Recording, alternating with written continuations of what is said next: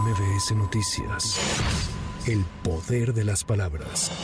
El presidente Andrés Manuel López Obrador confirmó esta mañana desde Palacio Nacional que la noche de este jueves el secretario de Gobernación, Adán Augusto López, presentó su renuncia para participar en el proceso de selección del precandidato de Morena con miras a las elecciones de 2024. Ayer, en efecto, me presentó su renuncia el secretario de Gobernación, Adán Augusto López Hernández. No es por ineficiencia o mal desempeño, eso debe de quedar claro. Se da esta renuncia en la circunstancia que estamos viviendo de que hay miembros del gabinete que van a participar en procesos. En este caso, para ser coordinadores de la transformación de México.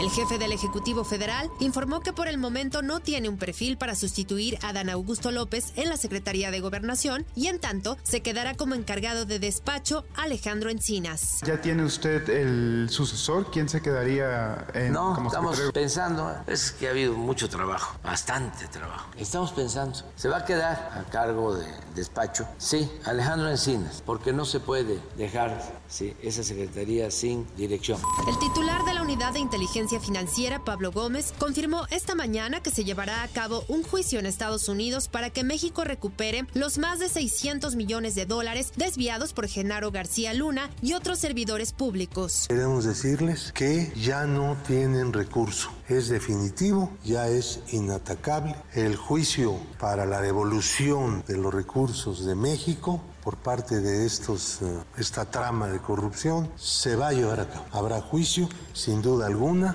Viene el momento en el que pues, el juez les va a exigir a los demandados que presenten una respuesta a las pretensiones del gobierno de México. Una vez que esto ocurra, se integra el jurado, se abre propiamente el juicio y viene la, el veredicto. Elementos de la Guardia Nacional dieron cumplimiento a una orden de aprehensión en contra de la jueza del Poder Judicial de Veracruz, Angélica Sánchez Hernández, adscrita a Cosa Maloapan por el presunto delito contra la fe pública y tráfico de influencias. Con oficio de colaboración girado a la Fiscalía de Justicia Capitalina, llevaron a cabo la captura en inmediaciones de un hotel ubicado en la alcaldía Cuauhtémoc. Claudia Sheinbaum se retira de la jefatura de gobierno de la Ciudad de México con una aprobación del 69%, de acuerdo con la encuesta de gestión gubernamental del mes de junio de 2023 publicada por Covarrubias y Asociados, un 66% de los capitalinos se dice satisfecho y el 58% considera que la capital del país está mejor de lo que estaba con el gobierno anterior. Según el estudio, el porcentaje de conocimiento de Sheinbaum Pardo se ubica en un 95%. Con información de Lourdes González, para MBS Noticias, Sheila Amador. MBS Noticias. El poder de las palabras.